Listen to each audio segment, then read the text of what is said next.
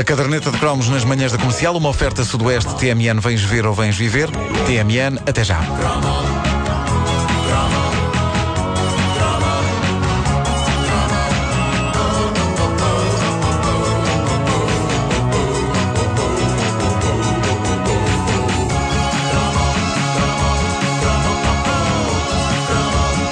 Quero partilhar convosco um dos grandes, eu diria mesmo um dos maiores traumas da minha infância. Então. A culpa foi daquela que à primeira vista era uma das séries televisivas mais meigas, mais inocentes e mais inofensivas da história. Uma casa na pradaria. Mas o que foi? Qual exorcista qualquer, uma casa na pradaria, em particular um episódio específico de uma casa na pradaria, deixou-me marcas para a vida. Posso dizer que nunca mais pude dormir inteiramente descansado. Ainda hoje, 30 e tal anos depois de ter visto esse episódio, não há uma noite em que eu não pense nisso. Mas já lá vamos. Uma Casa na Pradaria era uma série americana produzida entre 1974 e 83 que narrava as aventuras de uma simpática família que vivia, adivinhem onde? Numa casa Na pradaria. Certo. Eh, eu É onde, se gosto... compra, onde, onde se compra o prão? O prão, exatamente. Eu gosto, eu- mas eu gosto de títulos assim. eh, não dão grande margem para dúvidas sobre o conteúdo da série. Uma Casa na Pradaria, está dito. Eh, a série era protagonizada por esse ícone televisivo da nossa infância e adolescência, que era Michael Landon, famoso por fazer sempre papéis tão bondosos que eu só imagino que não deve ter sido a vida dele fora das séries. Eu acho que o Michael Landon não podia irritar-se nunca no trânsito. Ele era um anjo na terra. E eu só imagino a querer insultar um bandalho qualquer no meio do trânsito e a pensar: respira fundo, Michael. Ah, respira fundo. E depois abria a janela e dizia. "Ah,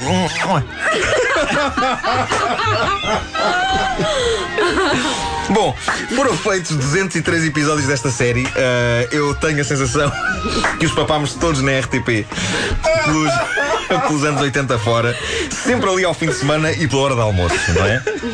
Era uma clássica série de hora de almoço esta. Ah, já ninguém passava sem o momento queriducho em que as gaiatas corriam pelo meio das ervas. Lembram-se? Era sempre Sim, sim, estava sim, episódio. sim, Ah, a série passava-se no final do século XIX e era, no fundo, uma espécie de cowboyada para senhoras. Ah, Michael Landon já tinha estado numa ilustre cowboyada para senhores. Não podemos esquecermos que ele era o filho mais novo da família Cartwright, no lendário Bonanza. Uma série que passava sempre depois de cair em grandes chuvadas. Não sei se lembram disso. Até se dizia que depois da tempestade vinha a Bonanza. Não, não passava nada. Era só para fazer o trocadilho. Bom, ah, não consegui resistir. Era demasiado forte. Uh, as histórias de Uma Casa na Pradaria eram livremente baseadas numa coleção de livros autobiográficos de uma senhora chamada Laura Ingalls Wilder, nada mais nada menos do que a filha do meio da família Ingalls, que era imortalizada na Casa na Pradaria e que na série era interpretada pela jovem atriz de tranças Melissa Gilbert. Uh, devo dizer-vos que quase todas as histórias dos episódios de Uma Casa na Pradaria foram apagadas da minha mente, possivelmente para que lá coubesse informação mais importante, como por exemplo onde estão as fraldas do meu filho. Uh, o meu disco rígido está cheio e de vez em quando alguma coisa tem de sair, não é? Acho que acontece com toda a gente. E por isso as histórias desapareceram todas, menos o lendário episódio em que Mary, a filha mais velha da família, acorda uma manhã sem ver.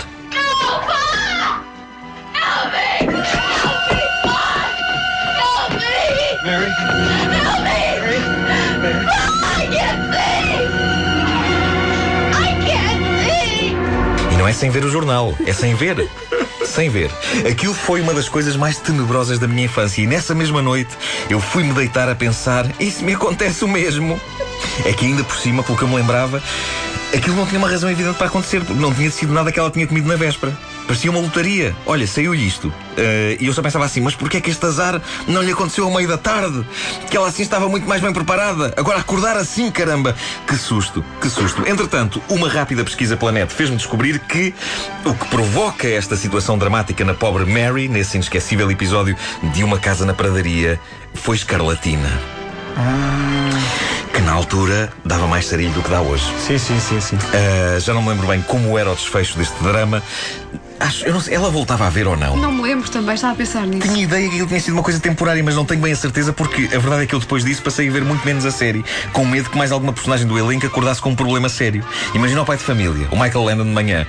Ah, hum, hum, ah, ah, desapareceu-me um pé! Desapareceu-me um pé! E depois no outro episódio a mãe.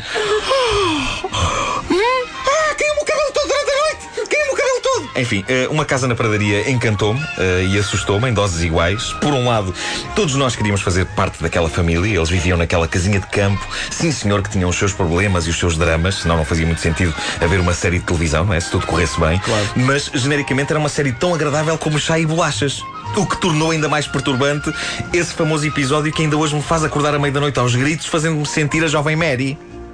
Aliás, eu quando comecei a andar com a minha mulher, com a Ana, eu disse-lhe: se eu acordar à meia da noite aos gritos, por favor, chama-me Mary. E então? Que é para não ser um corte demasiado súbito com o mundo do sonho, porque isso pode ser complicado. Claro. E assim faz ela. Mary, tem calma, Mary. E eu aos gritos: ai, ai. Ela tem calma, Mary, tem calma. Enfim, é tramado um homem português de 39 anos do século XX ter uma gaiata americana de 12 anos do século XIX dentro de si, pá.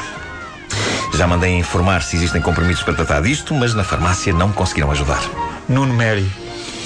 Que alcunha tinha essa tal filha do meio? É verdade, isso é O uma questão pai que está, está a atormentar essa. Está a atormentar-me, porque eu tenho a Uma certeza. alcunha na série? Sim, ele chamava-lhe. Era qualquer coisa tipo meia leca ou. Ah, E ninguém se lembra como é que é possível. Eu acho que é anda cá ver. inglês é tramado, Maylek.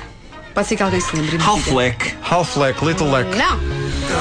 E alguém que nos ajude, por favor, como é que o pai chamava a Eu filha? tenho a certeza que ela tinha uma alcunha. O pai chamava-lhe assim um nome carinhoso Exato. que tinha a ver com a baixa E estatura. não era estúpida, porque Não. Michael Landon não tinha maldade.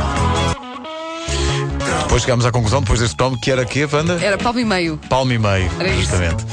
A caderneta de cromos é uma oferta da TMN, Sudoeste TMN, vens ver ou vens viver. TMN, até já.